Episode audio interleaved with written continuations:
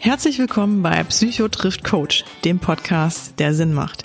Wir sind Judith Brückmann und Kurt Neubersch. Wir sind Psychotherapeut und Coach. Und wir sind Geschwister, die hier alle zwei Wochen über die wichtigsten Themen aus der Praxis und dem Leben sprechen. Offen, authentisch und persönlich. Judith arbeitet als Business- und Life-Coach in Düsseldorf und hilft bei allen Themen weiter, die belasten und einen an die eigenen Grenzen bringen. Kurt ist psychologischer Psychotherapeut im Bereich der Verhaltenstherapie. Auf Kurts Couch landet man im Gegensatz zum Coach, wenn der Leidensdruck so hoch wird, dass Symptome hinzukommen. Wir nehmen euch mit in unserem Praxisalltag und in spannende Themen, zu denen wir uns als Coach und Psychotherapeut, aber auch als Geschwister austauschen. Dazu holen wir auch immer wieder Gäste mit an den Tisch, Betroffene, Kollegen und Experten, die ein bewegendes Thema mitbringen.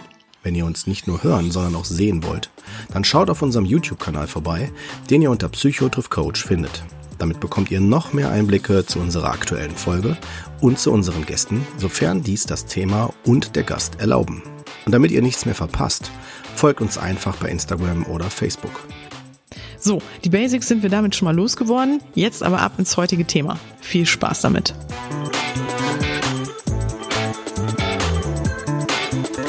Hallo und herzlich willkommen. Wir sind bei einer neuen Folge Psychotriff Coach angelangt, äh, angelangt und schön, dass ihr wieder dabei seid und eingeschaltet habt. Wir freuen uns total. Und äh, ja, wir sind heute ähm, wir freuen uns sehr. Wir haben heute einen ganz, ganz tollen Gast bei uns und äh, auch vor allem ein wirklich ähm, großartiges Thema, also was zumindest auch bei unseren Hörern äh, immer wieder angefragt wurde, ob wir nicht mal auch was dazu machen könnten. Ähm, genau, das Thema ist heute Narzissmus und ähm, ist im Grunde dann ja bei dir mehr angesiedelt, Cord, ähm, in der Psychotherapie. Und äh, deswegen ganz ehrlich bin ich auch ganz dankbar, dass ich mich heute so ein bisschen zurücklehnen darf. Ich gebe das Wort mal ja, erstmal an dich ab. Dann kannst klar. du auch unseren Gast vorstellen. Ja, das mache ich doch gerne. Okay. Oh ja, also erstmal, äh, ja, Herr Lammers, ich freue mich sehr, dass Sie da sind. Herzlich willkommen bei uns. Danke für die Einladung. genau, kurze Einleitung. Äh, ich kenne Herrn Lama schon ähm, aufgrund seiner Literatur. Also wenn man die Ausbildung macht zum Psychotherapeuten, äh, dann guckt man natürlich auch nach rechts und links und das Thema Narzissmus ist tatsächlich ein wichtiges Thema. Aber ich glaube nicht, dass es unbedingt immer direkt mit Erkrankungen verbunden werden muss. Dafür ist ja die Folge auch gedacht. Ne? Das war ein bisschen den Begriff mal, äh, wie soll man sagen, ein bisschen differenzieren und auch hinschauen. Ich kann mich erinnern, in der Klinik, in meiner Klinik war das so, dass immer gefühlt jeder zweite, dritte Narzisst war. und da habe ich gedacht, oh, umso wichtiger, dass man sich da mal ein bisschen genauer mit beschäftigt, ne, weil es gibt da schon wichtige Unterscheidungen zu. Ich möchte vielleicht auch am Anfang für die interessierten Hörer, die hoffentlich äh, trotzdem bis zum Ende mithören, das Buch auch nochmal vorstellen. Ich zeige das mal hier, kann man das sehen. Ich, ich bin ein Narzisst. Das haben Sie ja geschrieben mhm. zusammen mit der mit Gunnar Eismann, äh, was ich super gut finde, gerade für Leute, die jetzt nicht vom Fach sind. Es holt wirklich jeden ab. Also auch äh, auch die, die jetzt nicht, wie gesagt, ne, sich mit den ganzen Fachbegriffen auskennen, super gut gemacht mit Selbsttest und so weiter. Ähm, aber wir gehen heute mal da so mehr in die Tiefe. Und entsprechend gebe ich gern das Wort erstmal an Sie, Herr Lamas, ab. Normalerweise gibt es da gefühlt 300 Titel, ne? aber Sie haben mich ja schon einge, eingeweiht, dass man das nicht so macht im Norden. Ne? Ja. Aber trotz, genau, ich gebe das Wort gerne an Sie ab. Ja, ein Hamburger hat es nicht so mit den Titeln. Ja, herzlich willkommen. äh, mein Name ist Klaas Norich Lammers. Ähm, ich, ich arbeite hier in Hamburg in einer großen Klinik. Und ja, die, die Frage ist natürlich immer, wie kommt man zu dem Thema? Und da ist immer gleich die, die Vermutung sehr nah, dass man selbst betroffen ist. Ähm, das können wir vielleicht im Laufe des, des ähm, Podcasts noch klären. Nein, es ist schlichtweg so, dass ähm, man, man sieht immer wieder diese Patienten und ähm, das Interessante ist, dass sich so gerade in der Verhaltenstherapie eigentlich kaum jemand so groß mit dem beschäftigt hat. Das ist immer so ein Thema, was so nebenbei lief. Ja. In der Tiefenpsychologie umso mehr. Ähm, aber gerade wenn man so im begrenzten zeitlichen Kontext arbeitet, also als Therapeut mit 20, 40 Stunden oder in der Klinik, kann man schlecht so mit diesen ganz ausgefeilten tiefenpsychologischen Techniken arbeiten. das hat mich einfach interessiert. Und ja, so bin ich dazu gewissermaßen gekommen mit der Zeit. Und ähm, ja, bin gespannt ja. jetzt auf die weiteren ja. Fragen, die ich von Ihnen gerne, würde. Gerne. Ja. Vielleicht, Vielleicht ähm, hm, Herr Lammers, können Sie noch mal so ein bisschen kurz ähm, für die Hörer, die Sie, wie gesagt, noch nicht kennen sollten, noch mal kurz erklären, ähm, in welcher Funktion Sie tätig sind und ähm, vielleicht noch mal so ein bisschen den Hintergrund erklären? Ähm, äh, mein Hintergrund, also ich bin, ich bin ähm, Ärzte cool, wenn es geht in Nord Ochsenzoll. Das ist im Grunde genommen ja, jedes, jedes äh, Landkreis oder Landstrich in Deutschland hat ja so seine große Psychiatrie. Also ob es in München ist, ist es dann H. Ähm, und äh, das ist halt so die große Klinik in Hamburg und wir haben da also sehr, sehr viele Behandlungsplätze und dort, dort leite ich die affektive Abteilung und die Abteilung für ähm, Psychosen, Akutpsychiatrie mein Hintergrund, ach Gott, wenn ich Ihnen das alles aufzähle, dann wird's lang langweilig. Also Nein, ähm, so ein bisschen, dass man, dass man, falls man mit dem Thema oder falls man, wie gesagt, damit noch nicht so in Berührung gekommen ja. ist, dass man es ein bisschen einordnen kann, ähm, in welchen Bereichen Sie schon so ähm, oder wo Sie so ein bisschen herkommen. Ja, das ist, das ist halt, das ist, da kommen wir gleich schon in, in Schwierigkeiten. Ähm, ich finde ja Psychiatrie ähm, und ich bin Psychiater und Psychotherapeut. Psychiatrie zeichnet sich dadurch aus, dass es halt doch verschiedene Zugangswege zu Patienten gibt. Das geht mhm. Von der Soziotherapie, von, von Paartherapie über Psychotherapie, über Schuldnerberatung, auch zum Teil ein wichtiges Thema, bis hin zur Neurobiologie, also Medikamenten und, und, und, so dass im Grunde man, man nicht sagen kann, ich bin ein psychotherapeutischer Psychiater oder ich bin ein biologischer Psychiater. Und das spiegelt sich in meinem Lebenslauf auch wieder, der so geplant auch nicht war, aber es kommt im Leben ja meistens dann doch anders, als man das ähm, sich vornimmt. Ich habe lange Zeit so eher in der neurobiologischen Forschung gearbeitet, also schlichtweg im Labor mit Zellkulturen und so, und ähm, aber auf, aus der Psychiatrie heraus und bin dann langsam, habe ich gemerkt, ich neige dann doch eher zur Psychotherapie und habe dann so einen Schwenk gemacht, der begann damit, dass ich mich für mit Borderline-Patienten beschäftigt habe. Ähm, unsere Spezialstation aufgebaut hat, damals in Berlin noch, ja, und dann habe ich von dort das Thema Narzissmus auch so ein bisschen mitbekommen, weil wir bekamen von unserem Ordinarier immer so Privatpatienten zugewiesen, Nolens Wohlens, nach dem Motto, hier, mach mal was mit dem. Und das waren dann doch zum großen Teil narzisstische Patienten. Und das hat mich natürlich dann auch interessiert. Und das habe ich dann mit in meine Hamburger Zeit genommen. Und das ist gewissermaßen so mein ja, Steckenpferd, neben meinen anderen Aufgaben noch die ganze Zeit so äh, weiter betreibe. Gut. Ich will noch ein bisschen was ergänzen, äh, weil es ist schon, also mir geht es ja auf der einen Seite ist natürlich auch eine Lob, Wertschätzung in ihre Richtung, aber um noch zu ergänzen, also sie haben sehr viel auch, auch fachlich zur Emotionsregulation äh, rausgebracht. Äh, das war auch einer der Schwerpunkte, äh, wie ich auch sie kennengelernt habe über ihre Literatur, weil das ist, würde ich sagen, schon Grundlagenwissen und ein wichtiges Wissen, weil es geht nämlich gerade auch um die Schnittstelle Emotionen, äh, bezogen auch auf, wie beeinflussen die dann die Störungsbilder und wie sind die Zusammenhänge da, ein ganz wichtiges Thema. Ähm, und äh, gleichzeitig sind sie auch natürlich in allen Fachbereichen äh, auch tätig, ne? also im verhaltenstherapeutischen, im Persönlichkeitsstörungsbereich, im wie gesagt, Narzissmus und äh, mit der emotionsfokussierten Methode ähm, unterwegs. Und das finde ich auch nochmal wichtig, so in, insofern zu betonen, weil das ein sehr breites Feld ist. Aber ich glaube, da ist Narzissmus, könnte man sagen, irgendwie äh, findet sich das überall da wieder, ne? Oder? Also ich würde auch sagen, es ist ein menschliches Thema, oder? Kann man das auch so sagen? Das ist so die, das ist, da kommen wir schon gleich in die Begriffsdefinition. Was heißt das eigentlich Narzissmus? Ähm, das ist im Grunde genommen ein, ein, ein, ein, sagen, ein Mühlstein um den Hals, ähm, wenn man Narzissmus erst nur als Begriff nimmt, weil dann sieht man überall Narzissmus und alle sind Narzissten und gerade unter Kollegen ist es auch sehr beliebt, sich gegenseitig Narzissmus zu bezichtigen. Also das Grundproblem liegt darin, der Begriff kommt eigentlich aus der ja, Psychoanalyse und aber dann aus der klinischen Psychiatrie. Und Narzissmus war lange Zeit einfach ein Störungsbild. Mhm. So wie man es halt eben kennt. Sehr von sich überzeugte, arrogante, ähm, empathiearme, ausbeuterische, ausnutzerische Menschen oder Patienten. Und dann wird der Begriff von der Sozialpsychologie entdeckt. Also die Psychologie, die mhm. sich mit normalen Menschen beschäftigt oder auch Persönlichkeitspsychologie, in den Übergängen fließend. Und die haben gesagt, Mensch, eigentlich so das, was man als Narzissmus in der Psychiatrie, ähm, ähm, was man darunter begreift, das ist ja eigentlich eine Extremausprägung von bestimmten Persönlichkeitszügen. Und hat dann daraus im Grunde ein Narzissmuskonzept gemacht. Ähm, das kann man ganz banal sagen, es gibt eine Skala, mit der man narzisstische Persönlichkeitszüge messen kann, wo jeder Mensch einen bestimmten Wert erreicht. Die einen hoch, die anderen niedrig. Das hat aber nichts mit Pathologie zu tun, mit krankhaft oder mit gestört, sondern ist schlichtweg Ausprägung von bestimmten Persönlichkeitszügen. Und dazu gehören zum Beispiel Ehrgeiz ähm, oder der Wunsch, im Mittelpunkt zu stehen oder die Überzeugung, dass man irgendwie ein, ein besonderer Mensch ist. Und wenn Sie diese Fragen von diesem Fragebogen lesen, gibt es sicherlich von, ich glaube, das sind 50 Fragen, da gibt es zehn Fragen, wo Sie ganz klar sagen, ja, das ist schon übertrieben. Also eine Frage erinnere ich noch, die finde ich so klasse. Wenn ich der Herrscher der Welt wäre, dann wäre der Zustand der Menschheit besser. Da muss man schon mit Ja drauf antworten. Wenn man darauf mit Ja antwortet, hat man echt schon ein Problem. Aber viele Fragen sind so, dass man sagt, na ja, also wenn man sich der Hörer oder, oder Zuschauer fragt, ja, ähm, bin ich ein besonderer Mensch? Ich meine, wer antwortet darauf mit Nein? Mhm. Also mit tiefer Überzeugung. Ähm, hier ist alles sind besondere Menschen und es ist auch wichtig, sich als besondere Menschen zu begreifen.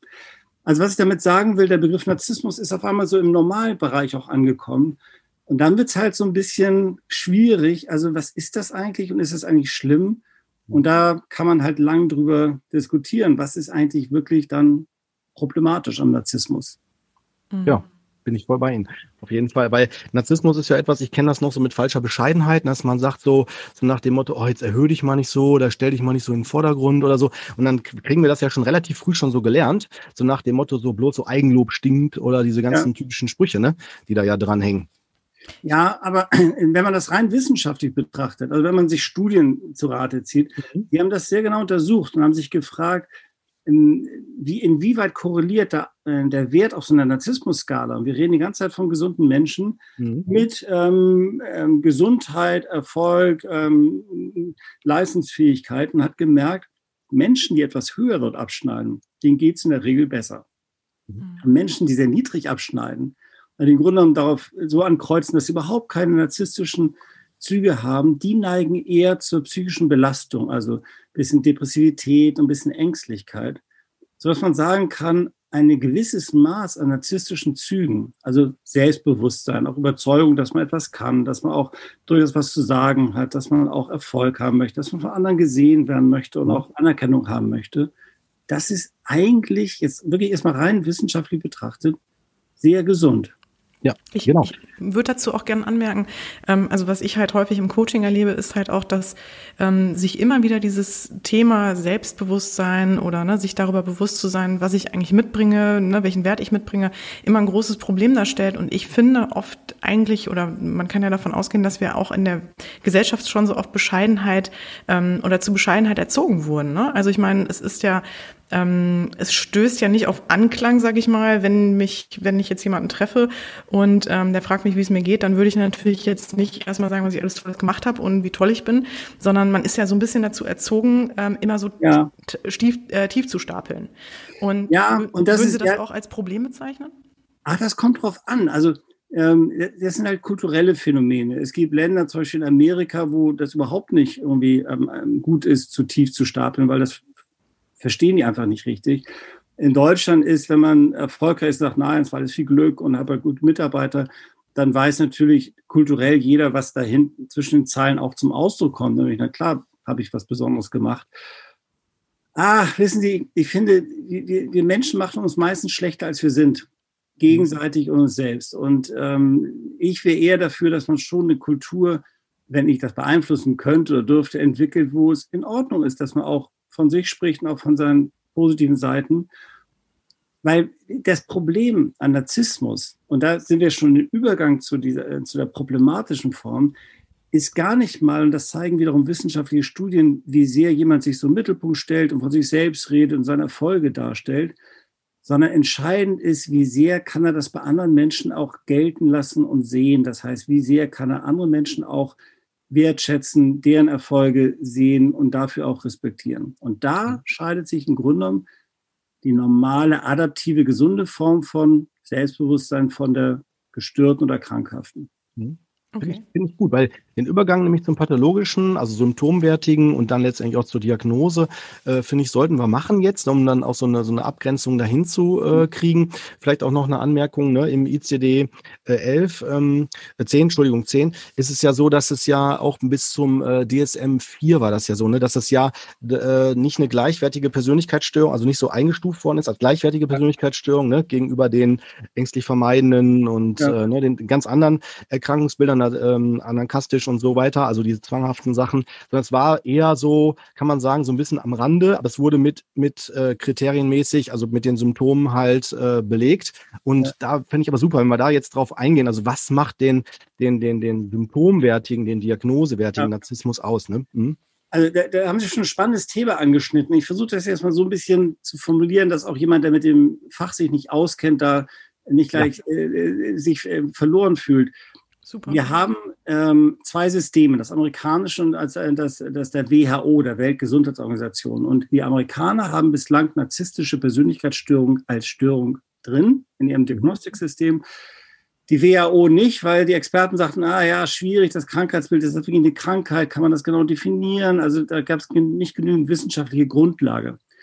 Die neueste Entwicklung ist wiederum was ganz Spannendes, dass nämlich im neuen ICD-11, also der Neuauflage dieser diagnostischen Kriterien, wo sich alle Experten nochmal zusammensetzen und sagen, was wissen wir eigentlich, wollen wir das sofort führen, diese Unterscheidung von Persönlichkeitsstörungen komplett wegfällt. Das heißt, da spricht man nicht mehr von narzisstisch, histrionisch, borderline und selbstunsicher, sondern schlichtweg nur noch von Persönlichkeitsstörungen. Also insofern, ähm, man wird immer von Narzissmus sprechen, aber man wird irgendwann die narzisstische Persönlichkeitsstörung gar nicht mehr als solche kodieren können. Und das ist eigentlich gut so. Weil letztendlich, und da kommen wir zu diesem, diesem genau dem Punkt, wo, wo geht es ins Problematische? Und das kann sich mhm. jeder auch selbst fragen er, oder sich mit Bezug auf seinen Partner fragen. Das Problematische fängt dann an, wenn man seine Mitmenschen weder wertschätzt, noch sich mit denen beschäftigt, noch denen Anerkennung zukommen lässt, sondern im Grunde genommen sagt, ich will alles für mich haben. So, und das hat viel mit der sogenannten Empathiearmut zu tun. Also mit diesem Unvermögen, ähm, in andere Menschen sich in die hineinzufühlen, sich mit denen zu beschäftigen. Das heißt, umgekehrt, man kann von sich reden, man kann auch sich selbst loben, sagen, habe ich echt super gemacht, bin stolz auf mich und hast du übrigens gehört, ich habe auch neulich das und das gemacht. Wenn dann der andere auch etwas erzählt, man sich mit dem auch beschäftigen kann. Mhm. Die Menschen, die Probleme haben mit ihren narzisstischen Zügen, die können das nicht. Das mhm. heißt, für diesen anderen Menschen schlichtweg keine gleichwertigen Subjekte. Ich habe hab da mal so eine Frage und zwar äh, Persönlichkeitsstörung, so habe ich das auch gelernt. Ne? So verstanden ist ja etwas, was sich so im Jugendalter ja entwickelt. Deswegen ja. sollte man ja eher auch im Jugendalter sehr vorsichtig sein, Persönlichkeitsstörungen zu kodieren. Also bin ich auch totaler Fan von vorsichtig damit zu sein, weil sich ja alles noch sehr entwickelt. Aber ähm, wenn sich das dann irgendwann festigt äh, und dann der Begriff, wenn man den Begriff wieder Persönlichkeitsstörung nimmt, geht man ja davon aus, dass man unter äh, seiner Persönlichkeit erkrankt, wenn ich jetzt aus Laien, Laiensicht das betrachte. Ähm, aber ich habe das äh, vielleicht auch für die Hörer, ne, und jetzt auch an Sie die Frage, so verstanden, ähm, dass eine Persönlichkeitsstörung besagt, dass ich unter Anteilen, die meine Persönlichkeit ausmachen, leide in dem Moment. Also ja. gerade wenn die, ne, also wenn ich zum Beispiel sag mal, sehr, zwanghaft und ordnungsliebend bin und putze und komme damit so klar, bin ich zufrieden. Aber wenn dann jemand einzieht, der ordnungs, nicht ordnungsliebend ist, sondern eher chaotisch ist, ja. dann leide ich quasi unter meinen ordnungsliebenden Anteilen, wenn die andere Person mich daran hindert, die umzusetzen. Kann man das, kann man das so runterbrechen, um das so auch für Laien, Laien zu erklären? Ja, ähm, ja, nein. Ich fange mit dem Ja an. Ähm, das sage ich auch immer meinen Patienten, wenn die kommen. Ich sage denen erstens, ich halte von diesem Konzept der Persönlichkeitsstörung hm. wenig, weil das klingt so apodiktisch, ihre Persönlichkeit ist gestört. Das genau. gibt sehr selten, dass man sagt, jemand ist von der Persönlichkeit grundsätzlich gestört.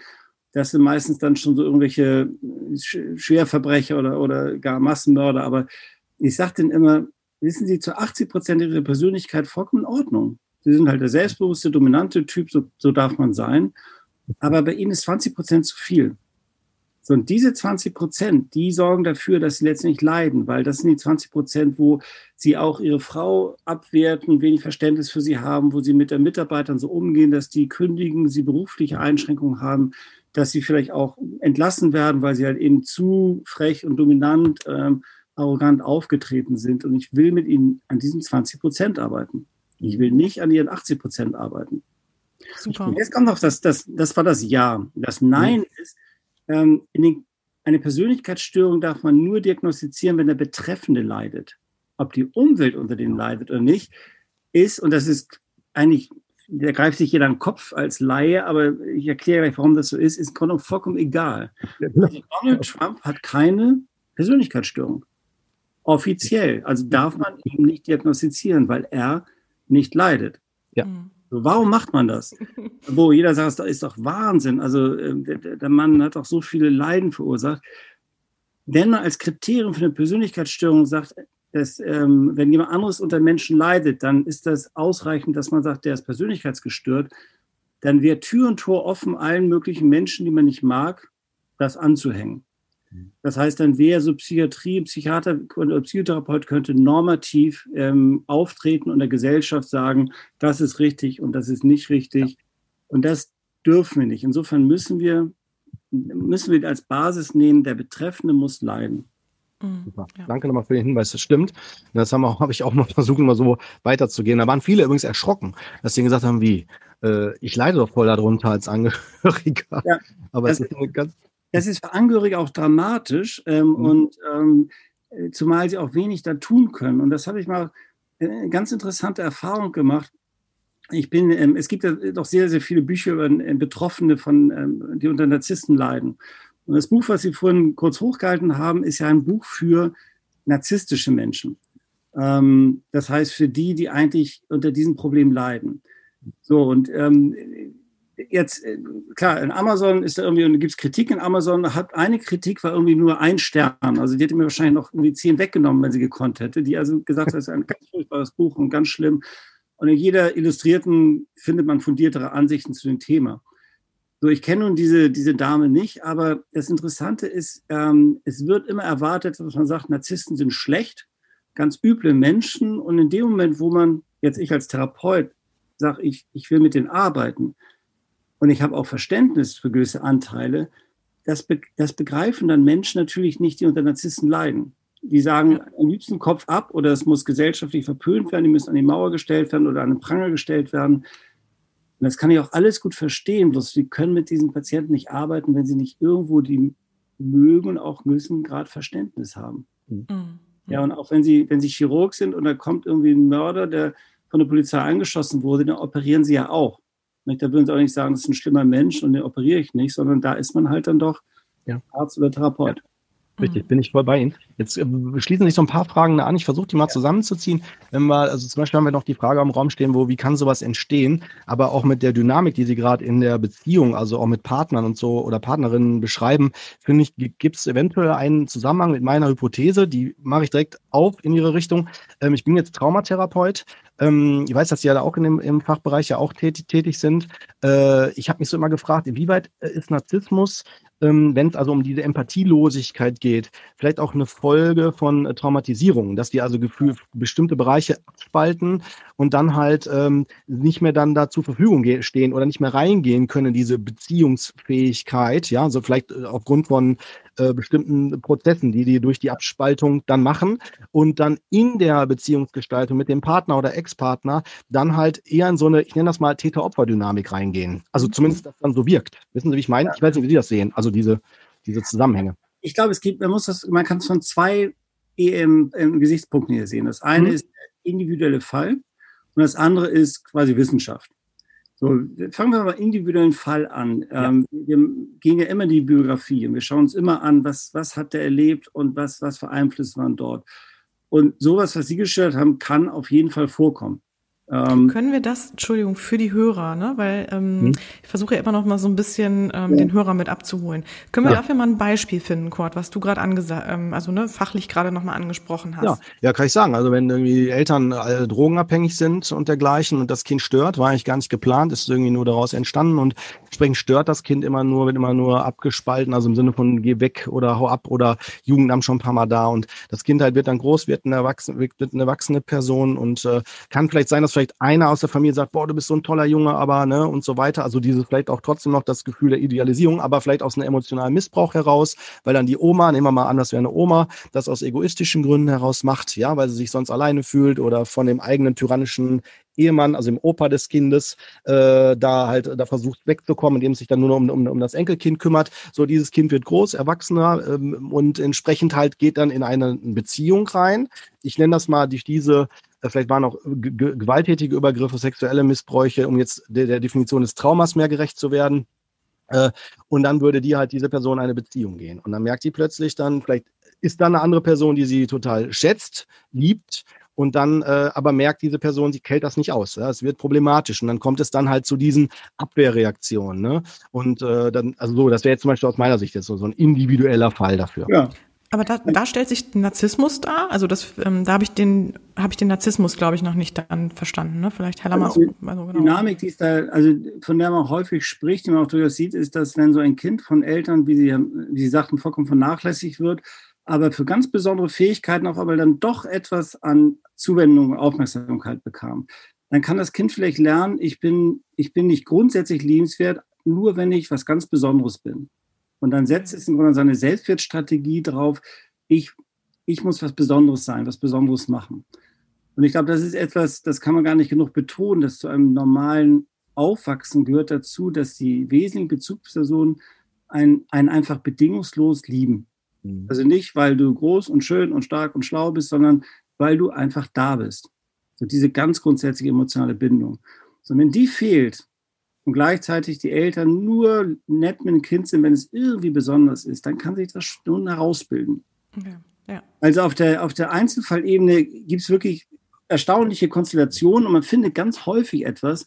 Wenn man sich jetzt fragt, wissenschaftlich gesehen, äh, was wissen wir, muss man sagen, bei narzisstisch gestörten Menschen gar nichts.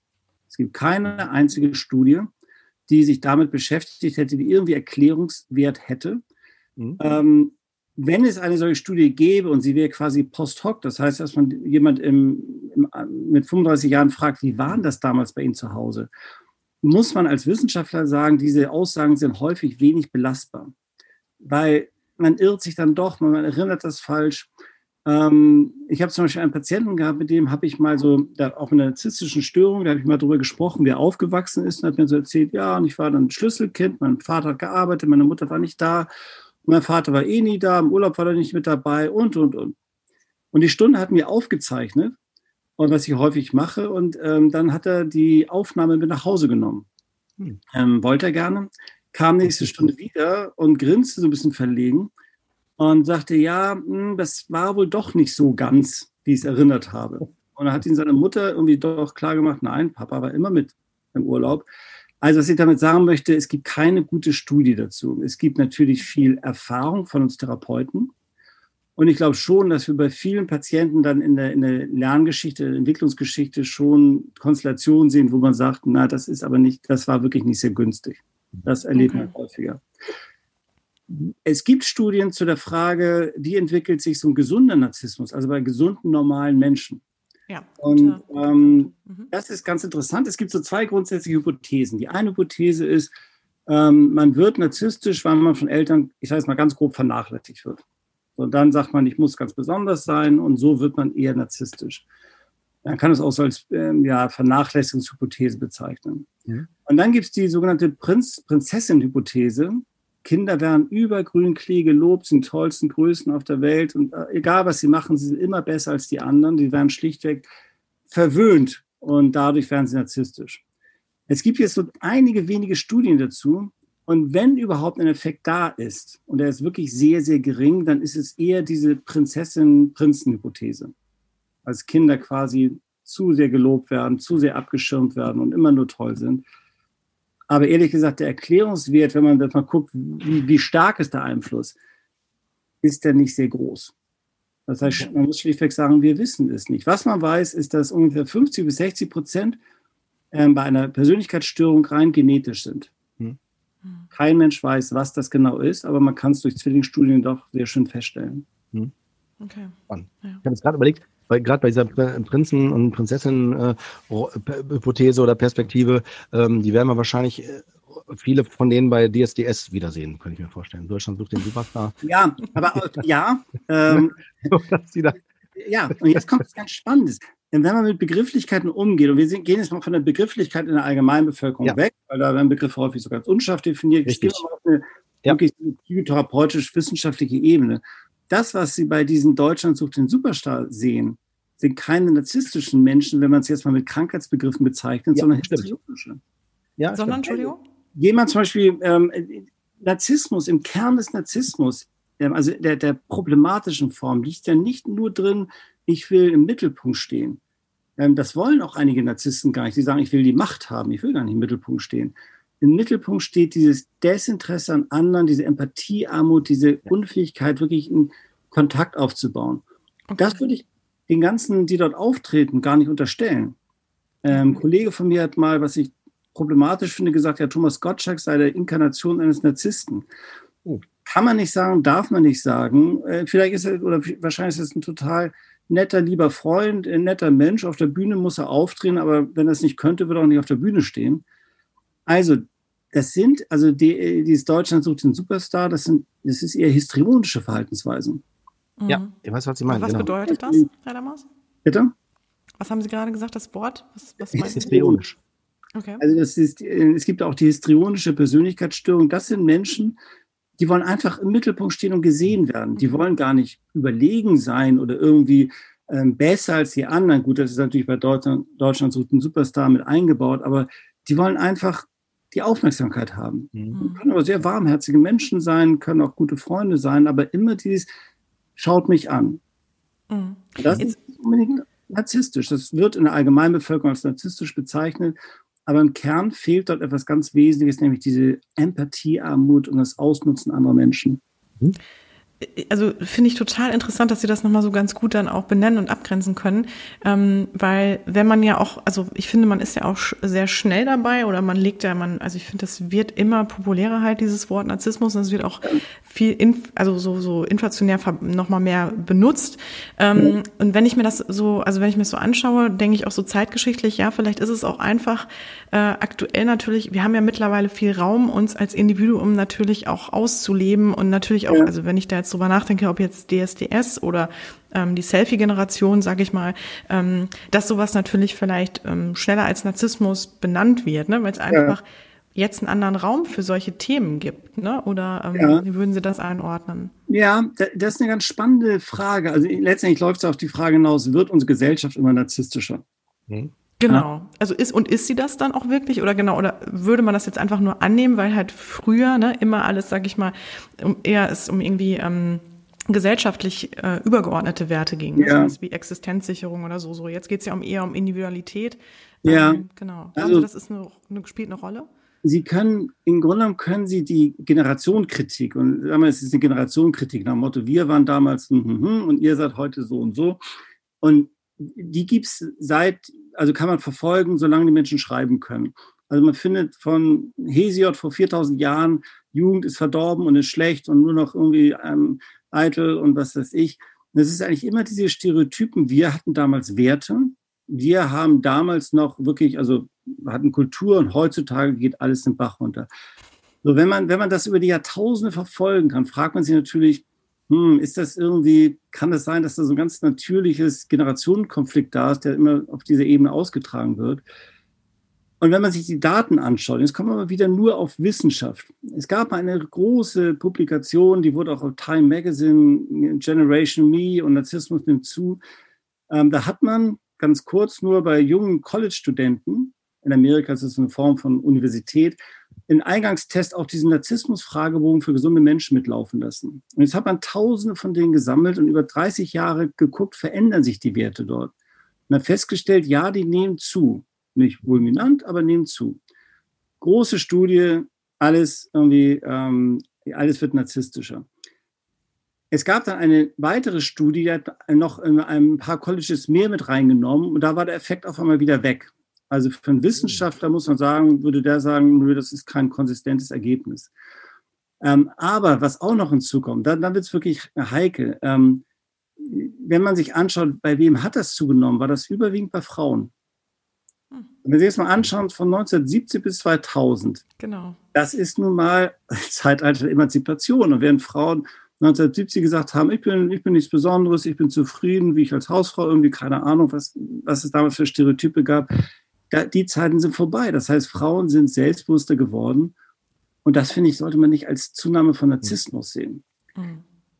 Und darüber hinaus, wir, äh, also es gibt neuere Studien, die ganz klar zeigen, nee, also wissenschaftlich gesehen hat es nicht zugenommen. Und jetzt kommt die ganze Generation Selfie, was Sie jetzt gesagt haben. Das ist ja mhm. erstmal in rein, wie soll ich sagen, Selbstdarstellung. Das ist noch nicht der Kern von Narzissmus. Mhm. Und das heißt ja nicht, dass die anderen Menschen nicht respektieren und nicht wertschätzen. Das heißt nur, ich will mich gerne zeigen. Man hat diese Menschen mal untersucht, man hat also Menschen ähm, ähm, verglichen, die ganz viele Selfies machen, mit welchen die weniger machen. Die unterscheiden sich von der Persönlichkeit nicht großartig. Also das ist einfach, ja, die tun Selfies rein, aber sind deswegen keine anderen Menschen als die, die wenig reintun. Ja. Und eine andere Sache noch, ähm, auch mhm. irgendwie muss man sich immer wieder überlegen, für, für meine Generation, ich bin jetzt 58, wir, wir sind ohne Handy aufgewachsen mhm. ähm, und äh, fing gerade Computer an. Für uns ist das vielleicht was ganz Besonderes, ein Foto ins Netz zu stellen. Ja, haben wir früher nicht gemacht. Das muss man sich erstmal erarbeiten. für die Jugend ist das so wie, was weiß ich, wie wir früher telefoniert haben. Ich rufe mal ja. kurz an, wo ist das Problem?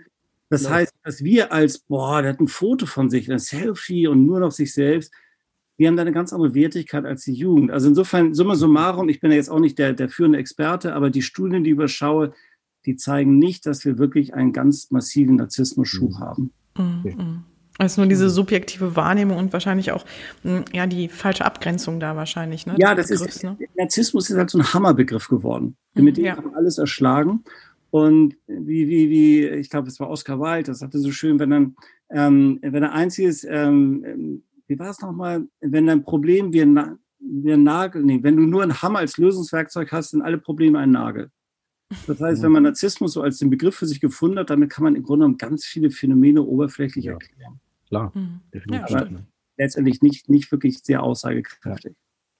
Ja. Ähm, wir, wir, haben jetzt viele Fragen bekommen, auch Hörerfragen, ja. in Bezug auf halt, wenn zum Beispiel der Partner narzisstisch ist ja. und wenn der zum Beispiel der Partner auch äh, Kinder, also wenn daraus eine, auch Kinder hervorgehen und die Frage sich dann da anschließt, äh, wie kann man damit umgehen, gerade wenn auch eine Trennung ist und wenn wir jetzt wirklich im Sinne der Definition, also der Krankheitswertigkeit sehen, dass also eine Empathielosigkeit oder dergleichen ist.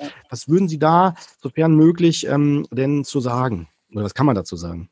Also ich muss immer vorweg schicken, ich, in so einen richtigen, guten Rat kann man nur gehen, wenn man einen Menschen wirklich kennt mhm, und genau. Beziehungen kennt. Also ähm, da gibt es halt die verschiedensten Konstellationen und jetzt zu sagen, ja, da macht man das und das, mhm. das klingt so wie ein Fehler im Computerprogramm, wo man sagt, ja, ja die Taste ist weg. Wir Menschen sind doch sehr komplizierte Wesen und dann doch individuell. Aber wenn jemand unter einem narzisstischen Partner leidet, wenn er wirklich narzisstisch ist, ähm, also das Erste ist, sie werden den nicht ändern. Mhm. Und das ist das Schwerste für Personen, die sagen, das ist so ungerecht und der macht das und die macht jenes und und und. Und dann zu hören, ja, das werden sie aber nicht ändern können. Mhm. Das ist genau. wirklich eine Pille, die man erstmal schlucken muss, aber die muss man schlucken, weil die Hoffnung stirbt leider zuletzt und es ist manchmal besser, die Hoffnung gleich zu zerstören, als zu sagen, ja, mal gucken, wenn sie sich so verhalten, vielleicht ist ja dann verständnisvoller, wenn sie das machen. Nein, der wird sich nicht ihretwegen ändern. Der wird sich nur ändern, wenn er selbst darin für sich einen Vorteil sieht oder sagt, ich möchte mich ändern. Mhm. Das ist erstmal das Wichtigste. Ja. Ähm, ich glaube, das Zweite ist, dass man äh, mit narzisstischen Partnern versucht, möglichst rational umzugehen. Also nicht auf dieser emotionalen, appellativen, bittenden, bettelnden Ebene, sondern dass man sagt, ich, ich versuche, und das auch fürs Berufsleben, ich kann sagen, ich habe einen narzisstischen Chef, nicht irgendwie bittend und bettelnd auftreten, nicht emotionalisieren, sondern ganz nüchtern und sachlich. Sie haben vorhin gesagt und du hast das gesagt, schau mal so, wollen wir es fest verabreden, dass also auf eine ganz sachliche Ebene gehen.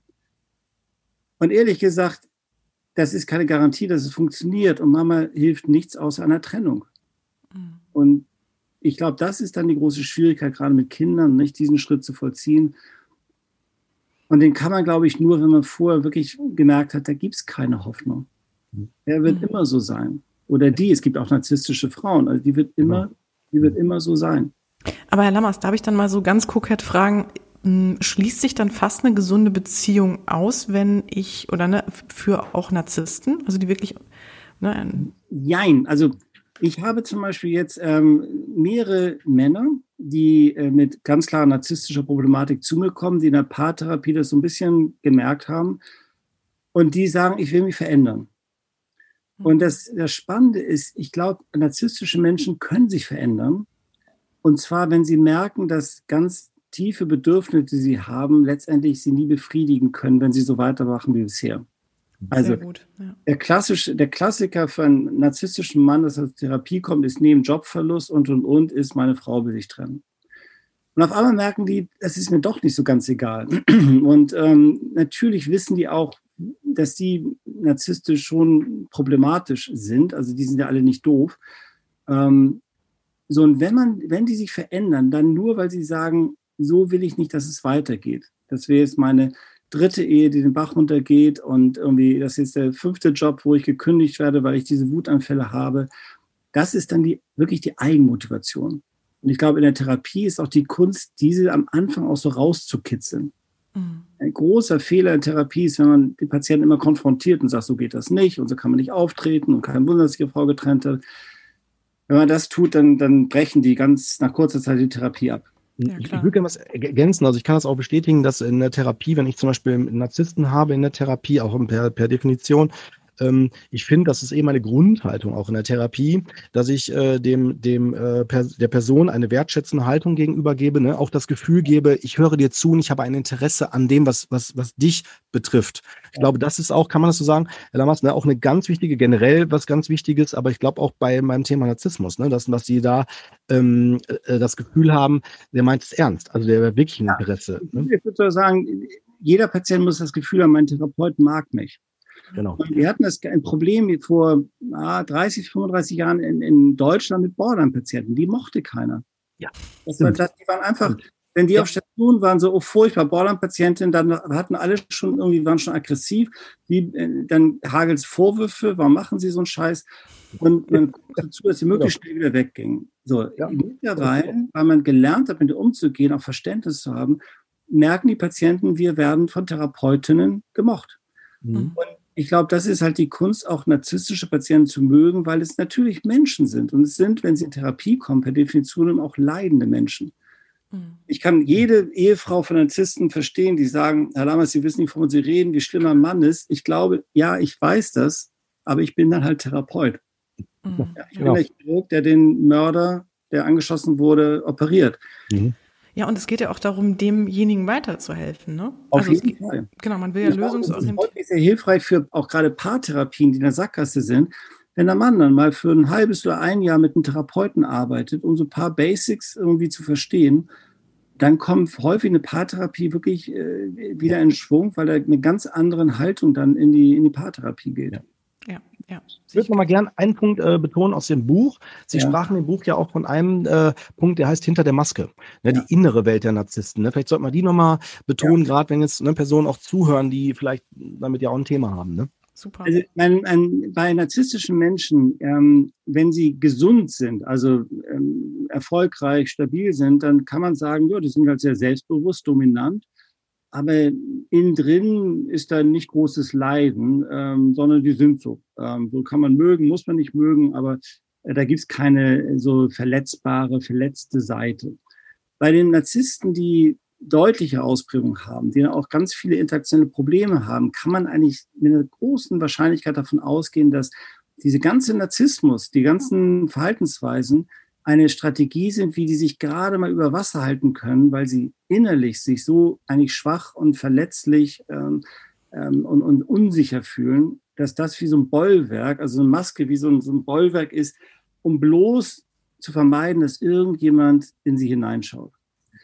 Und das ist in der Therapie ein ganz, ganz wichtiger Schritt, dass äh, man sollte sich nicht an diesem grandiosen Teil abarbeiten und konfrontieren und und und, sondern man sollte versuchen, so diese innere Welt, man spricht da auch von der verletzten Seite oder vulnerablen Seite, mhm. mit der in Kontakt zu kommen. Und das ist wie, wie, wie bei uns allen, wenn wir unsere verletzbare Seite jemand zeigen, dann wollen wir sicher sein, der versteht mich und er mag mich.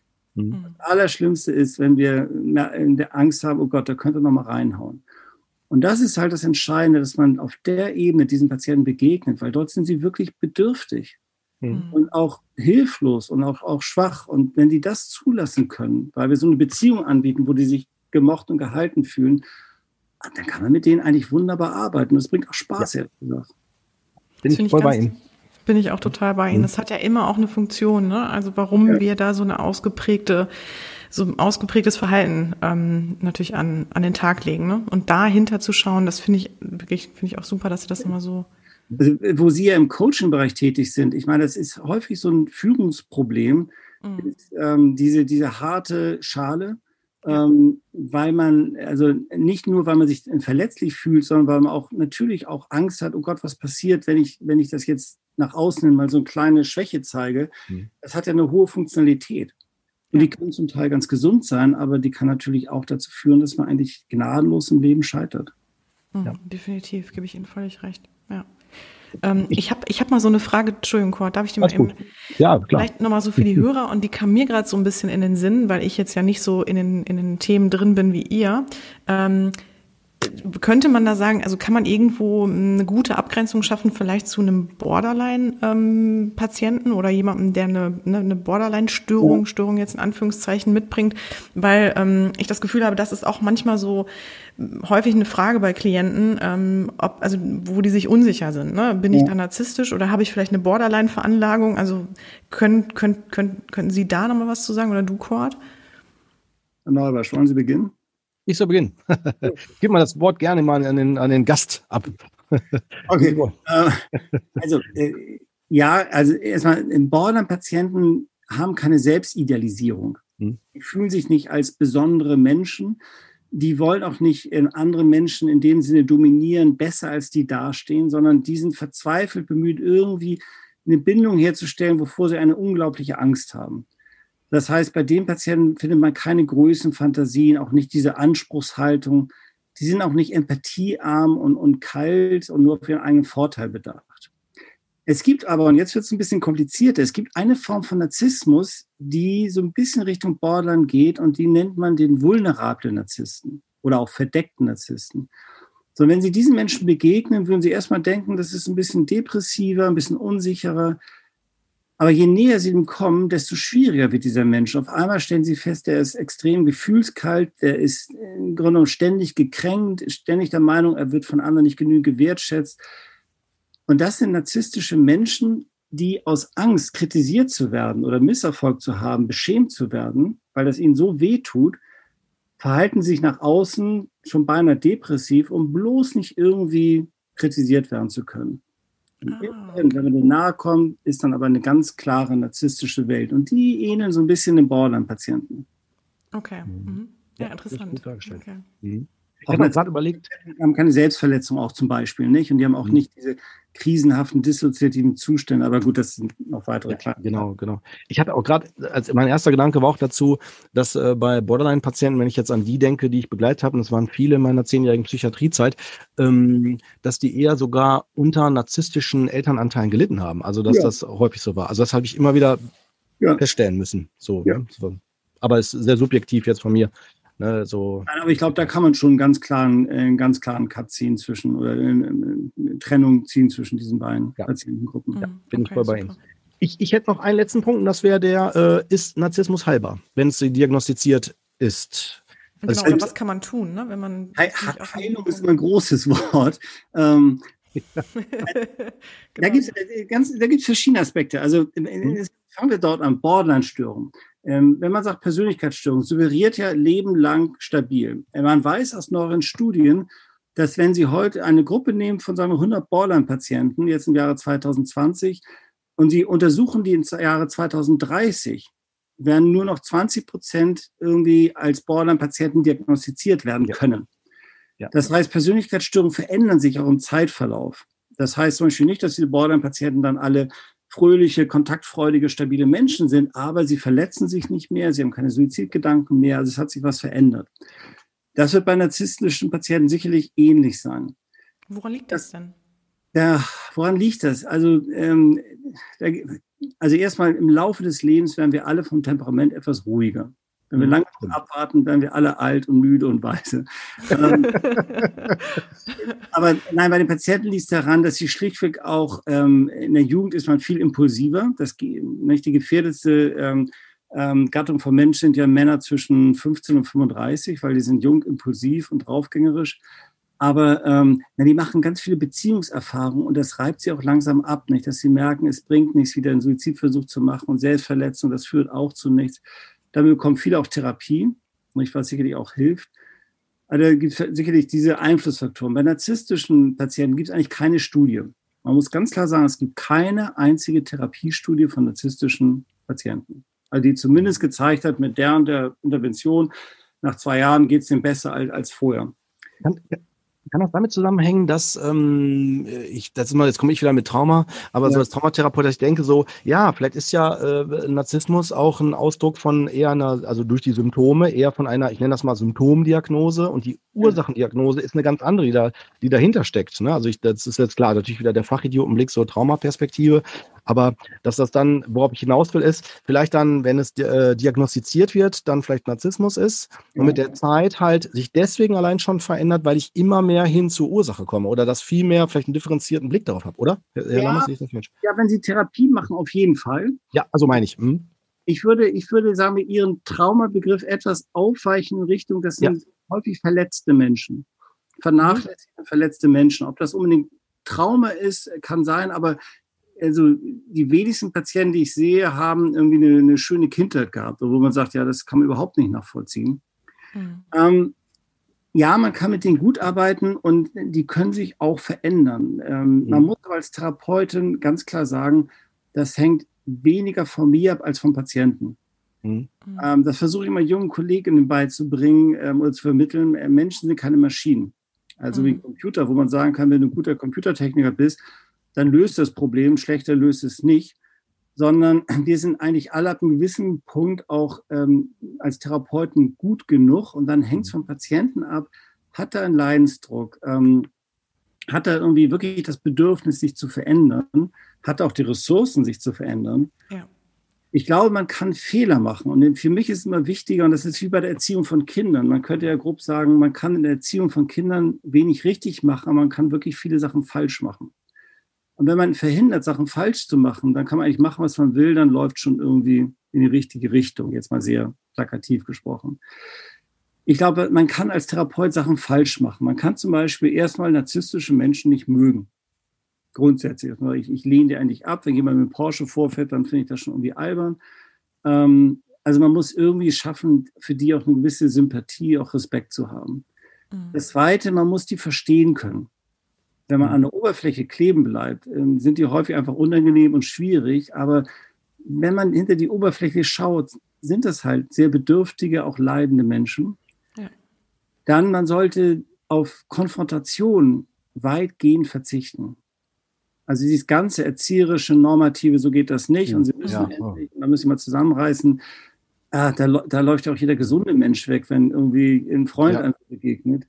Ja. Ähm, das heißt, man, man muss so einige Sachen berücksichtigen in der Beziehungsgestaltung. So, das ist eigentlich so für mich das große Thema, wie gestalte ich die Beziehung zu denen. Und wenn man das hinbekommt, dann kann man eigentlich mit so den Standardtechniken, die wir schon lange kennen in der Therapie, so, mit denen wunderbar arbeiten. Mhm. Bloß, solange man diese Beziehung nicht hat, arbeiten die nicht mit. Genau. Würden Sie mhm. sagen, Herr Lammers, das große Problem ist einfach, dass die wirklich häufig durch ihren Narzissmus halt so grenzüberschreitend sind und dadurch halt diese Konflikte entstehen?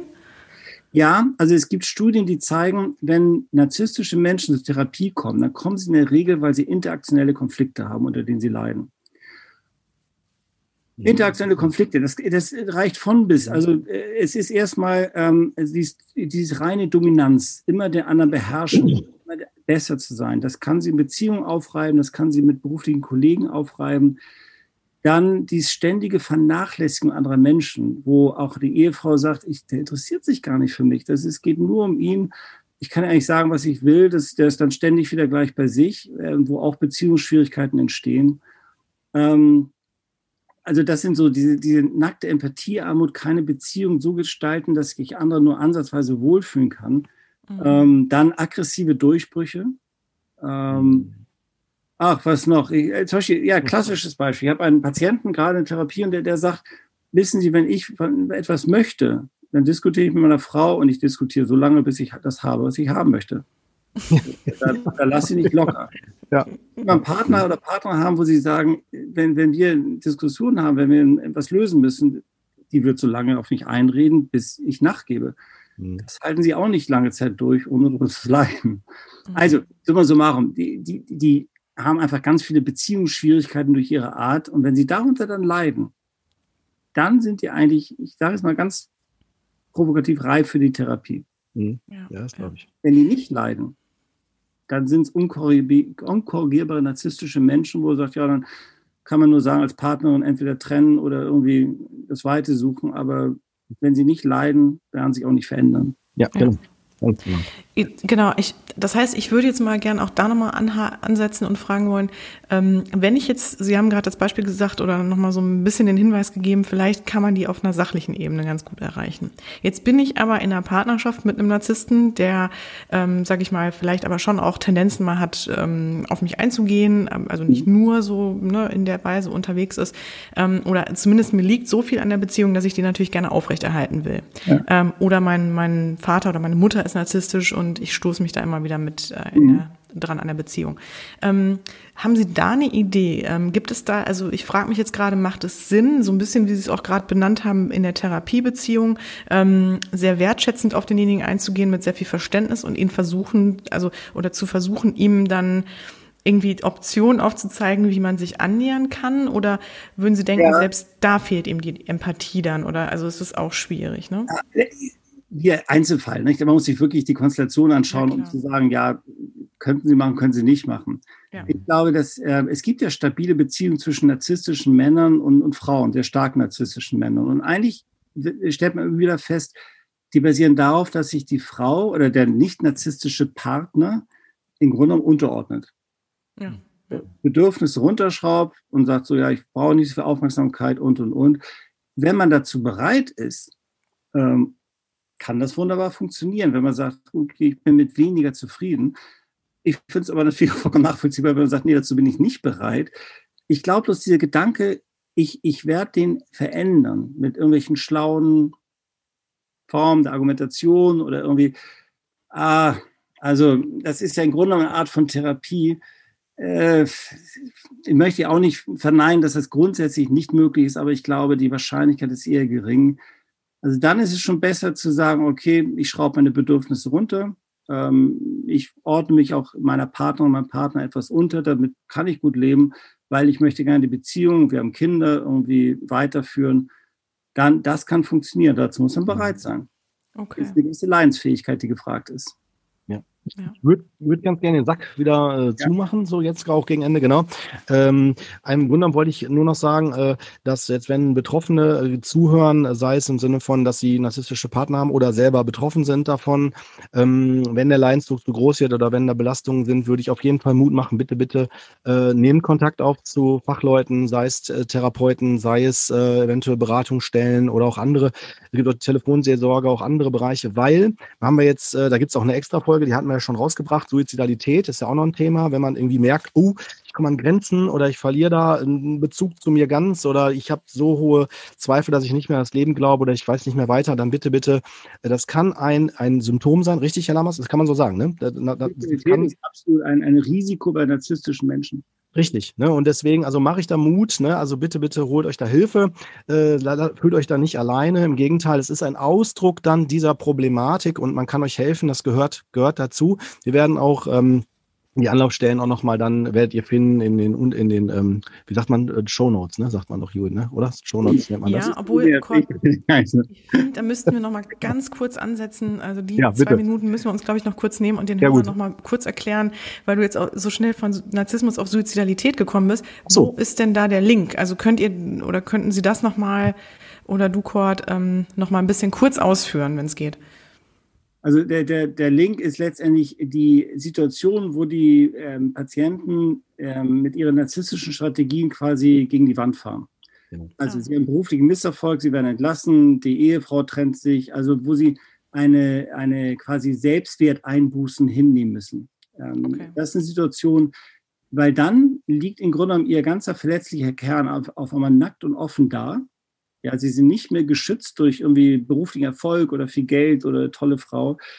Und dann kann es wirklich zu einer krisenhaften Zuspitzung kommen. Und äh, ein sehr intelligenter ähm, Tiefenpsychologe schon äh, in den 50er, 60er Jahren, der hat mal ähm, selbst äh, Menschen, die sich versucht haben umzubringen, aber zum Glück das nicht geschafft haben, interviewt und hat festgestellt, häufig sind das so ganz punktuell auch narzisstische Konflikte.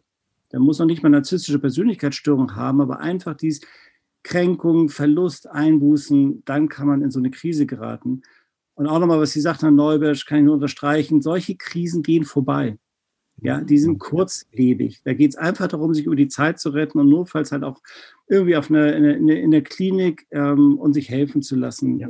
Krisen, Krisen sind der Definition kurzfristig. Ja, und ich spreche es nochmal aus, äh, wenn's, wenn der eine oder andere das noch nicht so richtig rausgehört hat. Wenn man das Gefühl hat, ich fühle mich nicht gesehen, ich fühle mich nicht verstanden, dann äh, würde ich auch nochmal, äh, vielleicht auch nochmal überlegen, ob sie vielleicht bei dem entsprechenden Therapeuten ansprechen oder wenn gar nicht die, die Chemie stimmt, was auch immer, dass man dann halt sonst nochmal schaut nach einer Alternative. Ne? Man muss das deswegen nicht als ein Scheitern in der eigenen Existenz sehen oder dergleichen. Also da mache ich auch nochmal Mut. Ne? Genau. Sehr gut, Kurt, ja. Okay.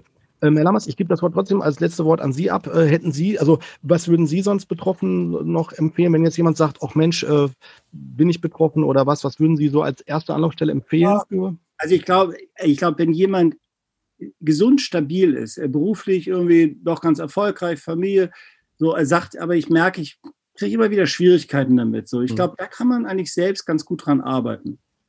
Ähm. Da muss man einfach sich mal so ein bisschen einfach die Frage stellen, was stört andere Menschen an meiner Person?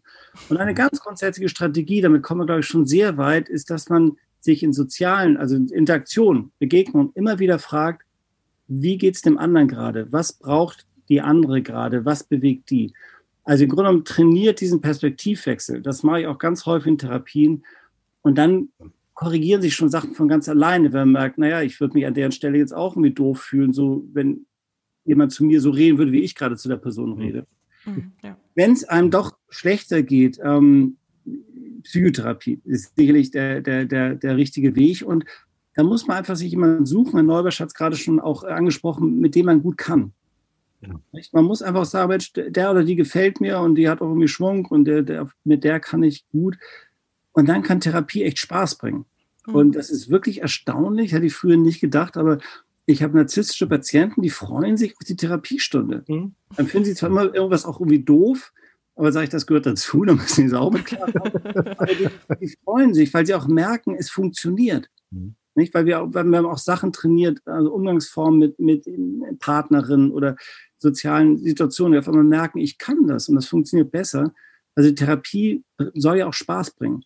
Mhm. Es ist ja nicht nur etwas, wo man sagt, da geht es ans Eingemachte, nee. sondern da geht es darum, sich positiv zu verändern. Ja, genau. Ganz toll, ja, ganz super. toll, nochmal so auf den Dank. Punkt gebracht. Mhm.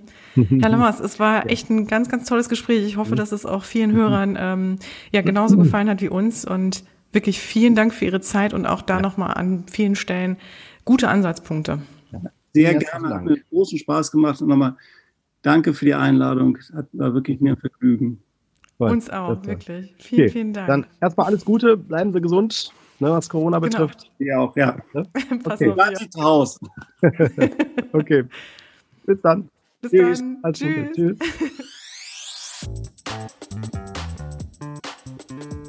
Das war Psychotroph Coach, der Podcast, der Sinn macht. Wir möchten euch damit unterhalten, inspirieren, informieren und bewegen. Solltet ihr etwas auf dem Herzen haben, ein Thema oder Fachgebiet beisteuern oder einfach euer konstruktives Feedback zum Podcast loswerden wollen, immer her damit. Ihr findet uns bei Facebook, Instagram, Twitter und Co. oder unter www.psychotriffcoach.de. Dort bekommt ihr natürlich auch immer alle aktuellen bzw. weiterführenden Informationen zu unseren Folgen und Gästen. Wir danken euch von ganzem Herzen für euer Ohr und freuen uns, wenn ihr unseren Podcast bei iTunes mit ein paar lieben Sternchen bewertet, über die sozialen Netzwerke teilt oder einfach mit Freunden und Bekannten darüber sprecht. Tausend Dank, passt auf euch auf und vor allem bleibt gesund. Bis zum nächsten Mal, ihr Lieben. Wir freuen uns drauf.